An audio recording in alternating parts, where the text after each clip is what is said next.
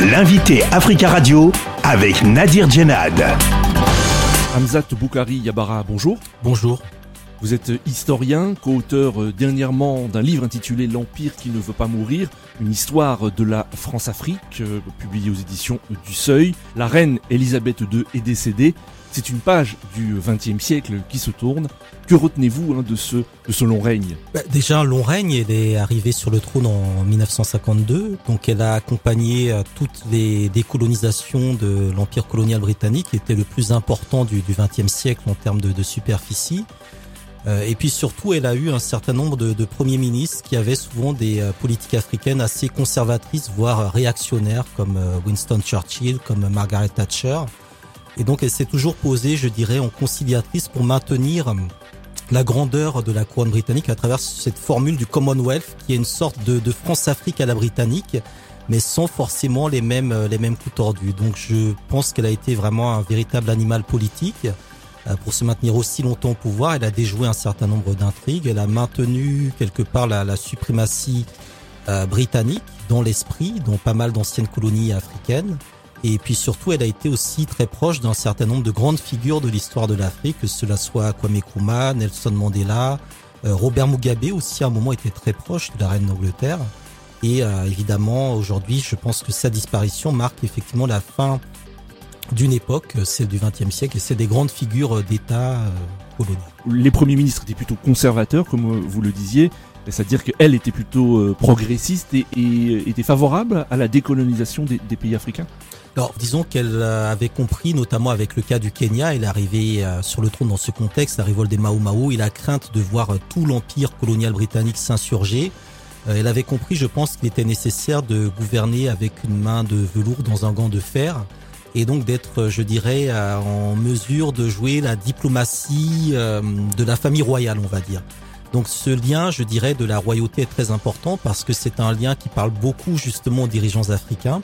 Euh, Kwame Nkrumah explique qu'il a été considéré, qu'il s'est senti considéré lorsque la reine est venue à Accra en 1961 et qu'elle lui a accordé une danse. Donc ça montre bien qu'elle a un poids diplomatique qui est très différent de celui des, euh, des premiers ministres qui généralement étaient beaucoup plus contraints à la réelle politique et aussi à des, euh, des ajustements sur le plan géopolitique. Alors vous évoquiez ces, relations avec euh, Kwame Nkrumah en 1961 contre l'avis de son entourage. Elisabeth II décide de se rendre en voyage officiel au Ghana un déplacement lourd d'enjeux pour le Commonwealth et on se souvient hein, tous de ce bal, de cette danse entre euh, Elisabeth II et Kwame Nkrumah.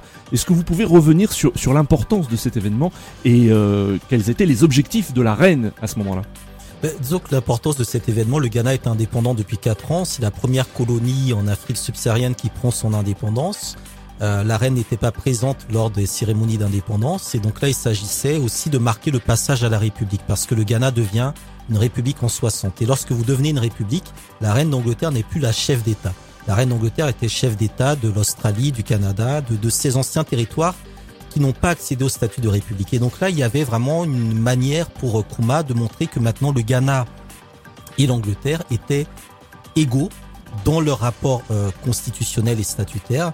Et donc on avait vraiment une rencontre ben, d'un chef d'État, Kwame Nkrumah, à une chef d'État, euh, la reine Elisabeth II. Donc il y avait cette nécessité vraiment de prendre en compte ce vent, euh, comment dire, des, des, indépendances. On parlait à Rod Macmillan qui allait effectivement ensuite renverser le reste du continent africain et toucher les colonies d'Afrique australe. Alors la reine a été relativement euh, euh, ouverte ou à l'écoute des problématiques coloniales. Mais il faut bien comprendre que cela se faisait vraiment dans le maintien des intérêts de la couronne britannique. Donc son progressisme était, je dirais, à géométrie variable.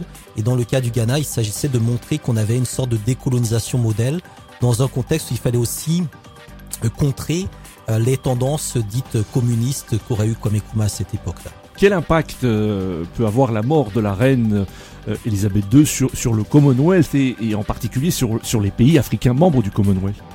Ben, je pense qu'il y aura un impact, je dirais, euh, je dirais pas de nostalgie, mais euh, j'imagine que la plupart de ces pays vont se mettre effectivement euh, en deuil.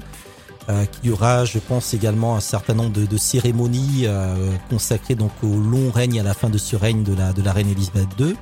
Puis surtout, en réalité, je pense que le, le pouvoir de la reine Elisabeth II sur la vie de ces pays africains était quand même assez minimaliste. ce n'était plus tellement une voix qui portait.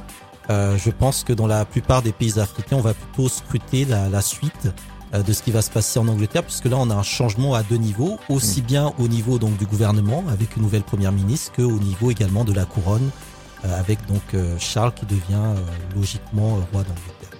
Et lui, Charles, que sait-on de son rapport à l'Afrique? A-t-il lui aussi une politique ou une vision concernant l'Afrique?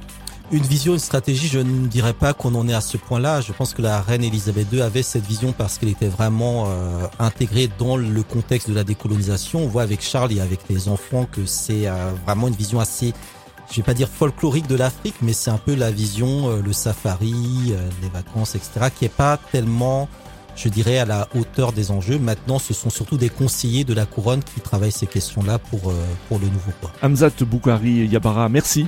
Merci à vous. Je rappelle que vous êtes historien et vous avez coécrit dernièrement euh, L'Empire qui ne veut pas mourir, une histoire de la France-Afrique aux éditions du Seuil.